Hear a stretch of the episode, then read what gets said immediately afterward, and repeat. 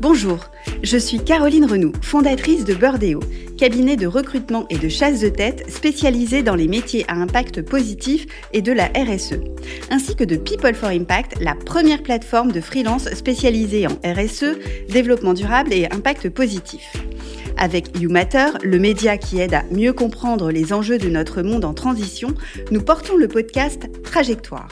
Chaque mois, nous partons à la rencontre d'experts présents sur la plateforme People for Impact et nous décryptons avec eux un sujet de pointe pour vous aider à mieux appréhender la transformation durable de votre entreprise.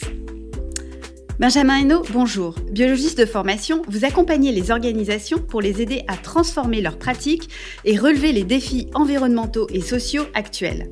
Vous avez fondé le cabinet de conseil The Sense Activist en 2020 et vous faites également partie des porte-paroles de la communauté Bicorp au niveau européen.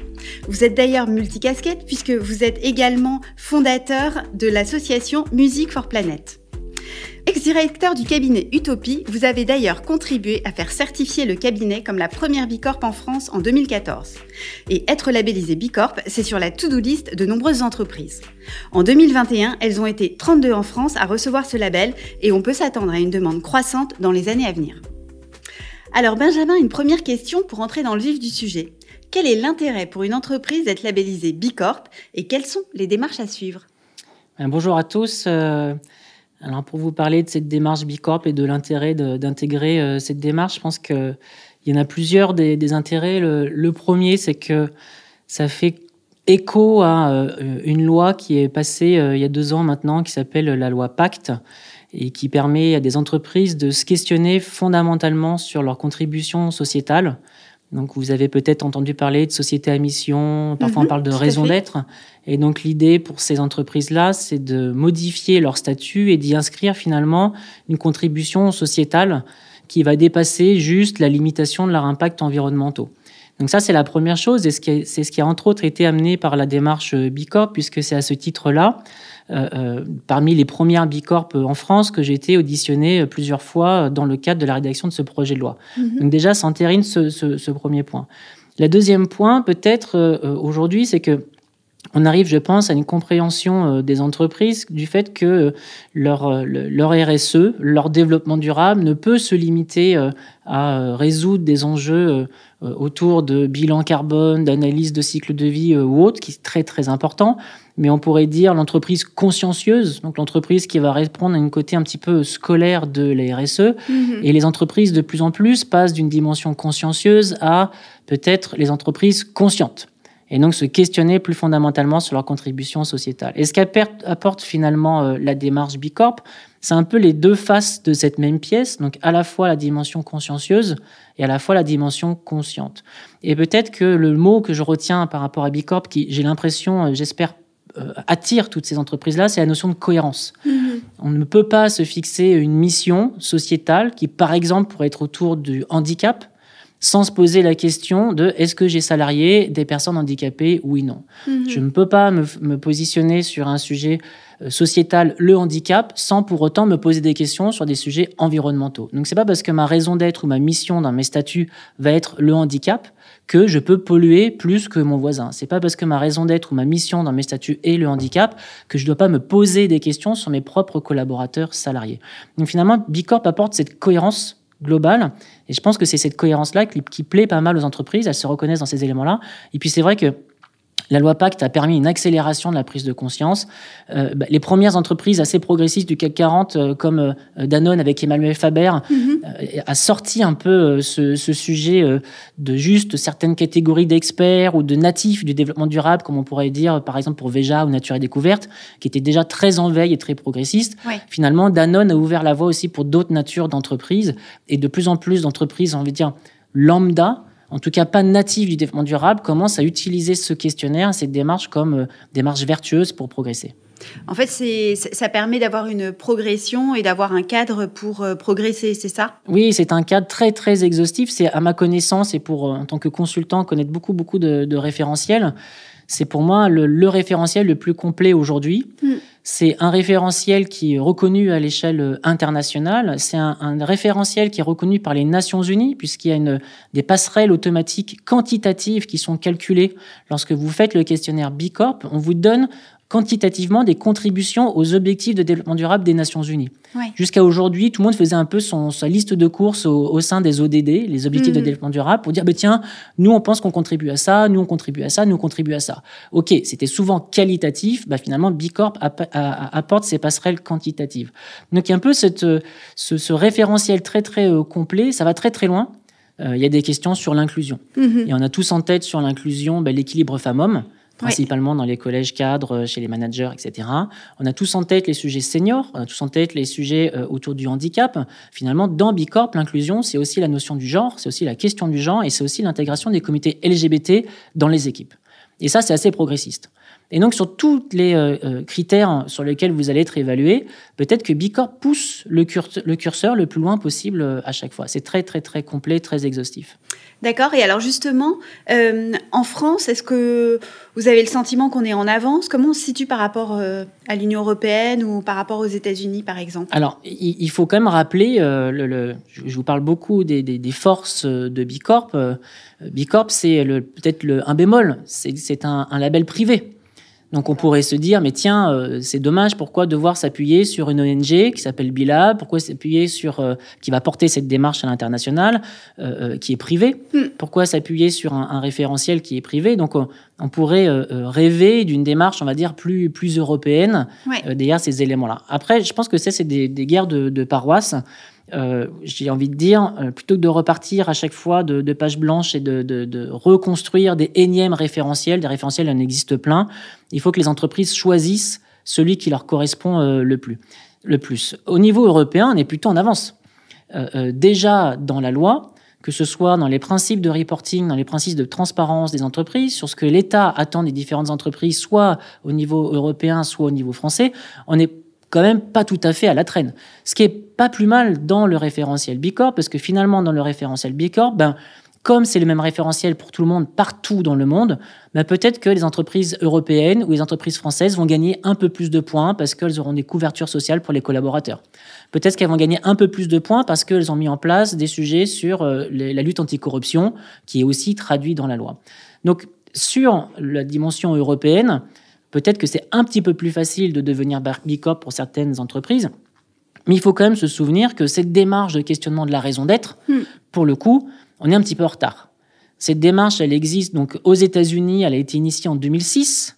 Et donc, il a fallu six ou sept ans pour que État après État, le droit reconnaisse aux entreprises le fait de modifier leur statut pour devenir, on va dire, les équivalents de société à mission à la française.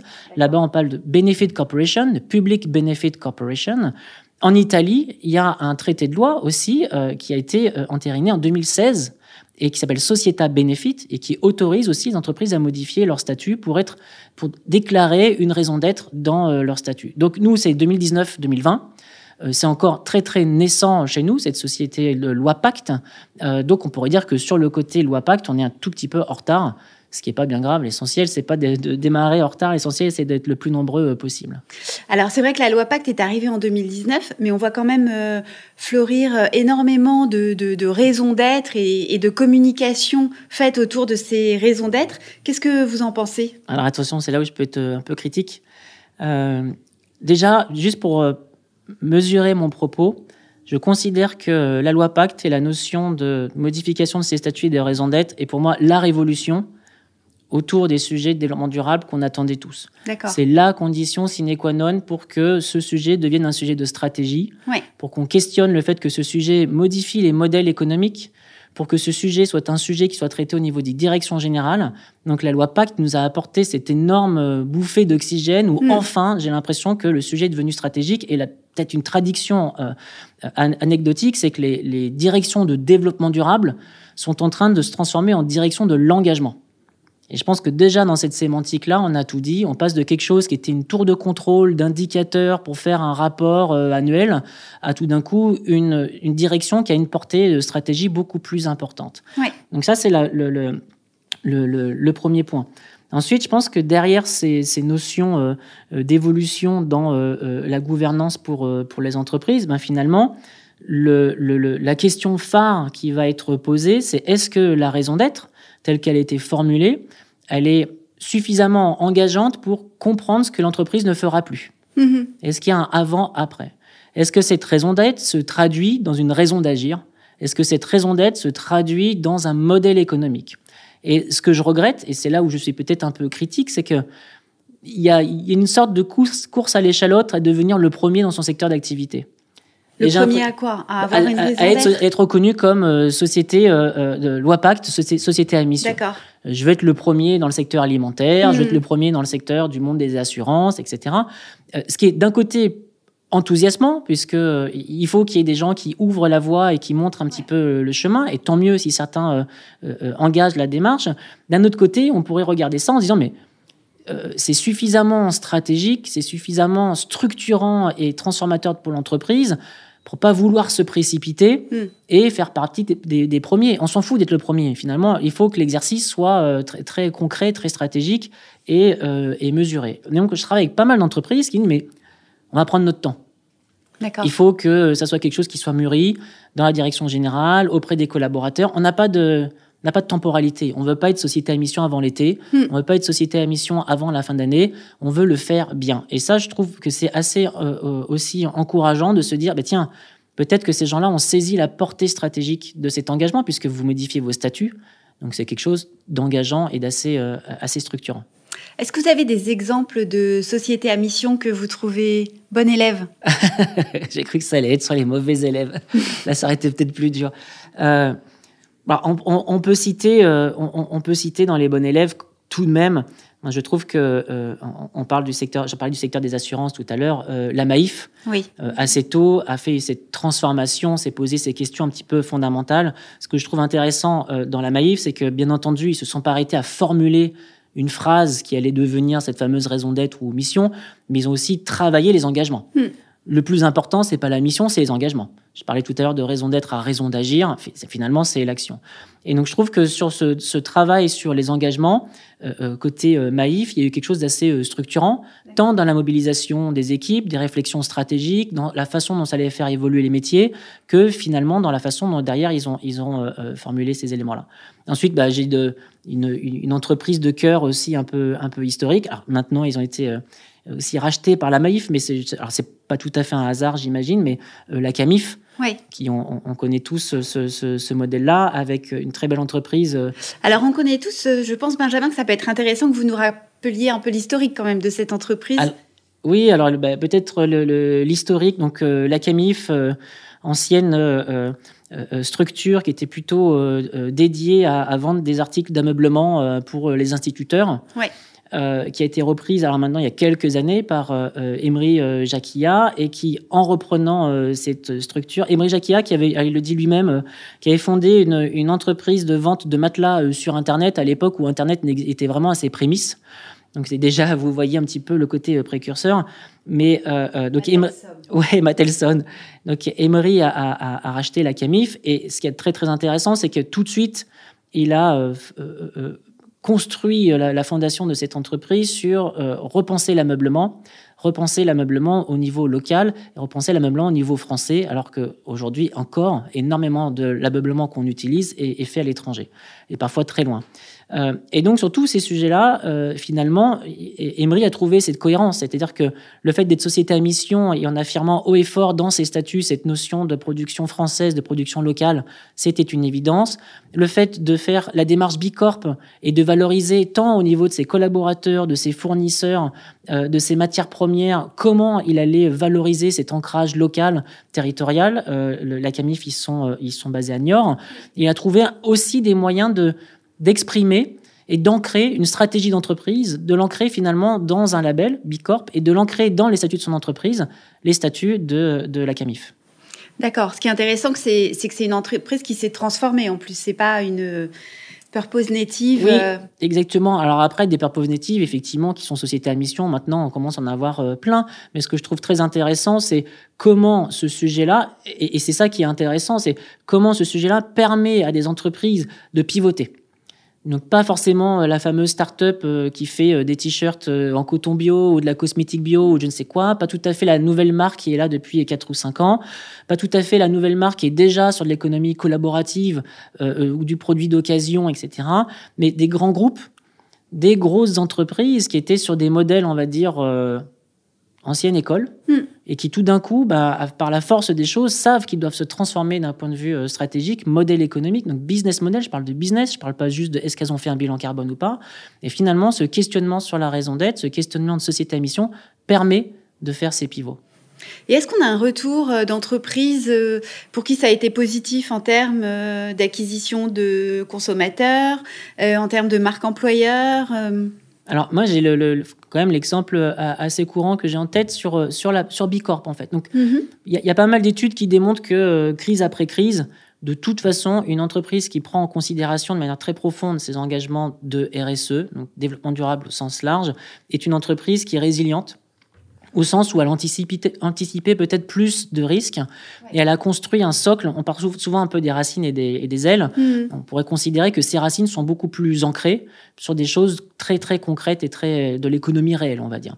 Donc déjà, ces les entreprises engagées en termes de développement durable sont beaucoup plus résilientes. Ensuite, en termes de valorisation, il faut se rendre compte qu'il y a un peu une une, course à la fusion-acquisition avec euh, des bicorps. C'est-à-dire qu'une entreprise qui va arriver à atteindre des labels considérés comme assez exigeants comme euh, bicorp va avoir une valorisation financière peut-être plus importante que si factuellement on regardait euh, le bilan comptable. Un des éléments très, très, très récents, c'est Nature et Découverte, mhm. qui a été une des premières entreprises aussi à intégrer cette démarche bicorp. Bah, quand Nature et Découverte a été racheté par Fnac Darty, mhm. bien entendu, il y a une comptabilisation euh, du nombre de magasins, du chiffre d'affaires global consolidé, etc. Mais bien sûr que ce qui a aussi intéressé euh, Fnac Darty, euh, ça a été la labellisation Bicorp. Et donc ça, ça a été valorisé financièrement. Ce qu'on appelle l'extra-financier, c'est ça? Oui, mais je pense que c'est...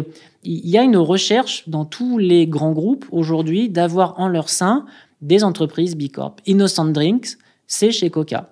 Euh, Unilever a été le premier à avoir 2, 3, 4, 5 entreprises qui étaient Bicorp, Plume Organics, Ben Jerry's. Derrière, c'est quand même le groupe euh, Unilever. Donc, dans tous les grands groupes alimentaires aujourd'hui, on a des Bicorp.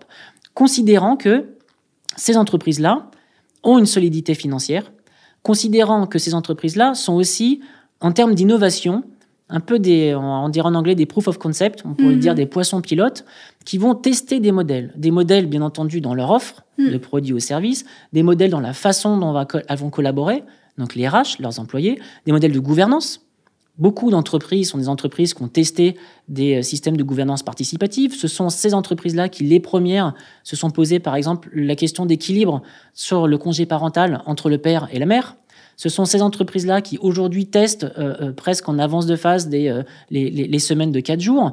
Donc même au-delà de l'offre, même dans leur pratique RH, dans mhm. leur gouvernance, ces entreprises Bicorp, ce sont des entreprises qui testent des choses au quotidien. Ça pousse à l'innovation en plus alors. Ça, ça pousse à l'innovation et je trouve que ça revient à une une, question qu'on me pose souvent, enfin, euh, comment euh, tu définis la RSE On a encore des, guerres de paroisse sur la définition de la RSE, ce qui est assez stérile et finalement on s'en fout. Et, ce que j'explique souvent, c'est que j'ai l'impression que le, la RSE, c'est juste une entreprise qui est dans sa modernité en fait. C'est une entreprise qui est contemporaine. Une entreprise, elle doit être à l'image de son temps, mm. euh, que ce soit pour attirer les talents, que ce soit pour garder les talents, que ce soit pour comprendre l'évolution de l'offre et ce qu'attendent les clients, ou anticiper ce qu'attendront les clients demain. Mm. L'entreprise, elle doit être dans son temps. Et finalement, je considère qu'une entreprise RSE, c'est juste une entreprise qui est dans son temps et qui a cette compréhension globale du monde dans lequel elle opère. Très bien. Et alors, euh, un entrepreneur, un dirigeant ou une entreprise qui, souhaite aujourd'hui se lancer dans une telle, démarche, qu'est-ce que vous lui recommandez de faire? Alors, déjà, un, de se poser un peu les questions fondamentales de quels sont les... les, euh, les euh, où, est mon, mon modèle économique? Dans quel pays j'opère? Si l'entreprise a une dimension internationale tout de suite, je lui conseillerais de regarder les deux trois référentiels internationaux, dont Bicorp. Si l'entreprise est très franco-française avec des clients en France, ben, il y a plein d'autres référentiels qui existent, qui sont aussi très bien. Et peut-être que c'est un référentiel français euh, qui, qui lui correspondra le plus. Donc il y a un peu un petit benchmark des différentes démarches existantes. Ensuite, si elle a choisi Bicorp, ce que je lui recommande de toute façon euh, par ailleurs, mais si elle a choisi Bicorp, c'est très facile de se connecter sur le site internet de Bicorp. Il y a un site internet qui s'appelle Be Impact Assessment. Donc, je suis désolé, hein, c'est en anglais. Donc, le, la mesure de votre Be Impact, pour le faire peut-être en français, beimpactassessment.net. Et donc là, vous vous déclarez et vous avez tout le questionnaire qui est accessible et qui est gratuit. Et qui est en français, en revanche. Et qui est en français. Là, vous pouvez choisir de, le faire en français. Et ça, c'est intéressant parce que finalement, lorsque je vous tout à l'heure, j'ai illustré quelques natures de questions que je trouvais assez poussées, assez, euh, assez complètes. Eh bien, libre à vous de faire complètement le questionnaire. Il faut dépasser 80 points. C'est à peu près 200, 200 points euh, au total. Il faut avoir plus de 80 sur 200. Faites déjà ce premier questionnaire à blanc. Voyez si vous sortez à 30, 40 points ou si vous êtes plutôt à 90 ou 100. Euh, je crois que la moyenne nationale, elle est plutôt à 97. Une des meilleures entreprises en France, elle est autour de 130, 140. Donc c'est juste pour vous illustrer mm. que c'est très, très, très compliqué tout de même de passer 80 points. Euh, donc ne vous découragez pas si vous êtes à 40 ou 50 points. Mais déjà, faites un peu cette euh, auto-évaluation. Ensuite, le questionnaire, il est assez, on va le dire, abrupt quand même un tout petit peu compliqué. Vous avez les équipes de Bilab en France qui vont se faire un plaisir de, de, vous accompagner, de vous expliquer un certain nombre de choses. D'accord, donc on peut les contacter. Bien sûr, ils, euh, sont, ils, sont là pour ça. Et puis si vous avez euh, besoin d'avoir un accompagnement peut-être un peu plus poussé, eh bien, il y a plein de consultants qui font ça euh, très bien. On appelle ça des B-leaders. Ce sont des gens qui ont été formés pour accompagner les entreprises à faire le questionnaire Bicorp et se feront un plaisir proche de chez vous. Et maintenant, il y en a partout en France de, de vous accompagner. Vous êtes vous-même B-leader, je crois. Je suis hein. moi-même B-leader. D'ailleurs, l'ensemble des B-leaders euh, en France sont référencés sur le site People for Impact. Alors donc, B Corp, c'est un label, société à mission, c'est un statut. Comment ça fonctionne? C'est du déclaratif? Est-ce qu'il y a des contrôles? Comment ça se passe? Alors, euh, B Corp, c'est un label. Mhm. C'est un label privé. Donc, ce n'est pas un label d'État, ni français, ni européen. Donc, ça, c'est la première chose. La façon dont euh, et réaliser euh, la vérification, euh, on a euh, un auditeur qui, donc pour être certifié, vous faites le questionnaire, vous uploadez tous les documents de preuve afférents à vos réponses et vous êtes audité par, ils appellent ça un analyste, donc c'est quelqu'un qui fait partie encore aujourd'hui de l'association Bilab. D'accord. et cet analyste-là va vérifier vos documents de preuve, va vous poser des questions complémentaires. Si vous avez un site de production, il peut y avoir des visites de site Mhm. Euh, j'entends régulièrement qu'il n'y a pas de visite de site, c'est faux. Il y a des visites de site, si vous avez des sites de production. C'est sûr que si vous êtes un cabinet de conseil ou une agence de communication, peut-être pas trop d'intérêt de se déplacer. Mais en tout cas, des analystes se déplacent pour aller vérifier euh, sur place. Et si les 80 points sont euh, confirmés, alors vous devenez Bicorp. Tous les trois ans, vous devez refaire le questionnaire et justifier le fait que vous avez toujours 80 points. Le questionnaire est revu toutes les années et demie, tous les deux ans, et il devient de plus en plus dur. Donc ça veut dire que si vous ne faites rien pendant trois ans et que vous étiez à 82, 83, 84 points, peut-être que dans trois ans, il y a de grandes chances que vous passiez en dessous de la barre des 80 points et que vous ne soyez plus Bicorp. Mais alors ça devient de plus en plus dur aussi de devenir Bicorp, si je comprends bien. Ça devient de plus en plus dur de devenir Bicorp. C'est un fait. Tout à l'heure, je vous disais que euh, euh, une partie des entreprises euh, France-Europe gagnaient pas mal de points, ne, ne serait-ce qu'en respectant la loi, puisqu'on avait des couvertures sociales pour nos collaborateurs, par exemple.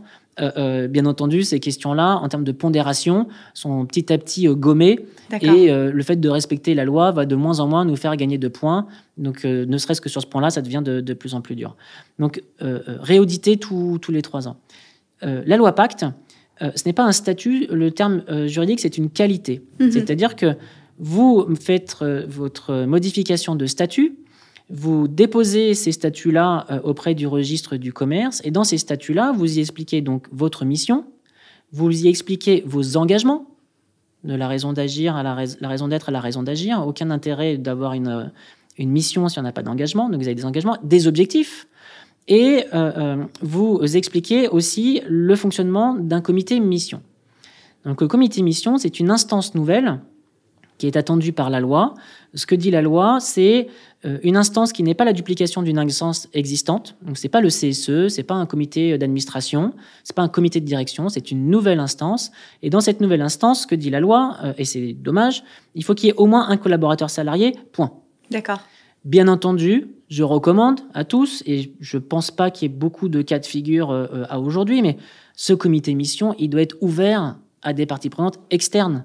L'intérêt très stratégique et très intéressant pour l'entreprise, c'est de créer, grâce à ce comité mission, un contrepoint de critical friends, donc d'amis critiques qui vont venir un petit peu challenger les grandes décisions euh, stratégiques. Ce comité mission, il réalise un rapport de mission annuel qui est remis au moment de la publication des comptes.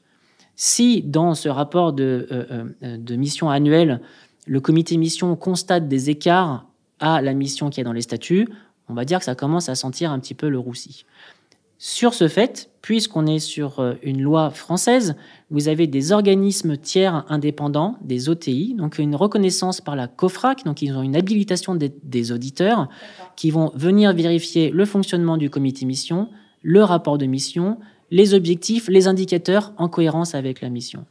C'est cette OTI qui va émettre un avis qui peut vous faire perdre la qualité mhm. de société à mission.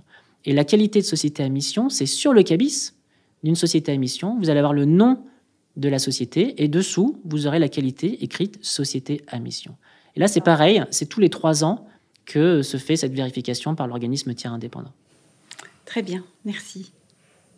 Euh, Benjamin, vous êtes euh, depuis euh, de nombreuses années engagé sur ces questions de développement durable, responsabilité sociale des entreprises. Quel est votre sentiment sur ce qui se passe ces dernières années? Mais Moi, je vous le disais tout à l'heure, c'est deux, choses peut-être. C'est un, pour moi, la, plus grande, je pèse mes mots, hein, la plus grande révolution aujourd'hui en termes d'engagement des entreprises. Enfin, l'extra-financier et le financier se rapprochent. Mhm. Enfin, euh, le pilotage d'indicateurs et la stratégie d'entreprise se rapprochent. Et enfin, j'espère, les entreprises se questionnent fondamentalement sur leur contribution sociétale, mhm. donc, de fait, sur leur modèle économique. Donc, pour moi, c'est la condition sine qua non pour faire évoluer les modèles économiques. Ça, c'est la première chose. Et puis, l'autre chose, peut-être euh, un, peu plus, euh, on va dire, philosophique, mais jusque-là, le monde se séparait en deux entités. On avait les les entreprises euh, polluantes d'un côté, mhm. et puis euh, les ONG euh, activistes avec une contribution positive pour du social ou, la planète. Et là, finalement, on se rend compte que, un, ça, je pense, jamais vraiment existé, et deux, tout d'un coup, on commence à avoir des statuts dédiés pour ces entreprises. Une troisième voie, finalement, mhm.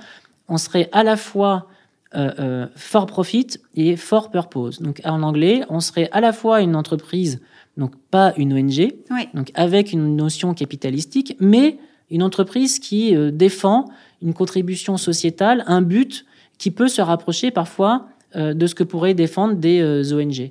Et finalement, on se rend compte que les, cartes ne sont plus si dichotomiques, et ça c'est intéressant. Euh, parce que je, suis tout à fait conscient que de nombreuses entreprises peuvent avoir une contribution très importante d'un point de vue environnemental ou, ou sur des sujets euh, sociétaux. Et ça, bah, elles ont enfin leur statut, ça s'appelle euh, société à mission, et c'est permis grâce à la loi Pacte. Très bien. Et alors Benjamin, qu'est-ce que ça représente en termes de chiffres, le nombre de sociétés labellisées Bicorp et le nombre de sociétés à mission? Ah ben Merci de la question, c'est peut-être là où mon, enthousiasme va baisser un petit peu, mais... La loi Pacte est passée en 2019, euh, vous le disiez. Aujourd'hui, il y a peut-être 200 euh, entreprises qui sont reconnues comme euh, sociétés à mission. je rappelle qu'il y a quand même plus de 7 millions de sociétés en France, donc 200 sur 7 millions. Bicorp, vous l'avez dit, est en France depuis 2014 avec la première qui était Utopie. C'est pareil, je pense qu'il y a autour de 180, peut-être 200 Bicorp mhm. maximum en France. Donc tout ça, c'est trop peu. Euh, ce sont des marques qui sont souvent très iconiques. On a de la chance d'avoir euh, des marques qui représentent des euh, secteurs d'activité très très différents. bien entendu, on évoque souvent Veja, mais on peut avoir aussi très récemment, on a eu Vestiaire Collective, on a mhm. Insect, on a, on a, des modèles complètement rupturistes, donc c'est très très intéressant. On a des marques plus anciennes, on a des marques historiques. Mais néanmoins, ce sont des gens qui doivent montrer l'exemple. Ce sont des gens qui doivent aussi faire du prosélytisme autour d'eux, mm. puisque au bout du compte, lorsqu'on met ça en proportion des 7 millions de sociétés en France, on sait qu'encore qu'une petite goutte d'eau dans l'océan. Donc, euh, j'appelle de mes voeux à une transformation plus rapide des consciences des euh, dirigeants d'entreprise pour que leurs entreprises arrivent à embrasser ces démarches de, vertueuses. Ça reste des signaux faibles. Effectivement, effectivement. Très bien. Euh, eh bien, je vous remercie beaucoup, Benjamin. Merci à vous. Merci, merci. Merci pour votre écoute. J'espère que l'épisode vous a plu et je suis heureuse d'avoir passé ce temps avec vous. Si vous cherchez la retranscription de ce podcast et tous les liens de référence, vous pouvez le retrouver sur le site de People for Impact, P-E-O-P-L-E 4 I-M-P-A-C-T, et de YouMatter, Y-O-U-M-A-T-E-R. Dernière petite chose, cet épisode vous a plu? N'hésitez pas à le partager sur vos réseaux sociaux ainsi qu'à vos proches. Faisons grandir la communauté d'acteurs engagés ensemble. Vous pouvez aussi le noter sur votre plateforme d'écoute préférée, ainsi que retrouver l'intégralité des épisodes sur youmatter.world, ainsi que sur peopleforimpact.com. Un grand merci de m'avoir écouté jusqu'ici et retrouvons-nous très bientôt pour le prochain épisode.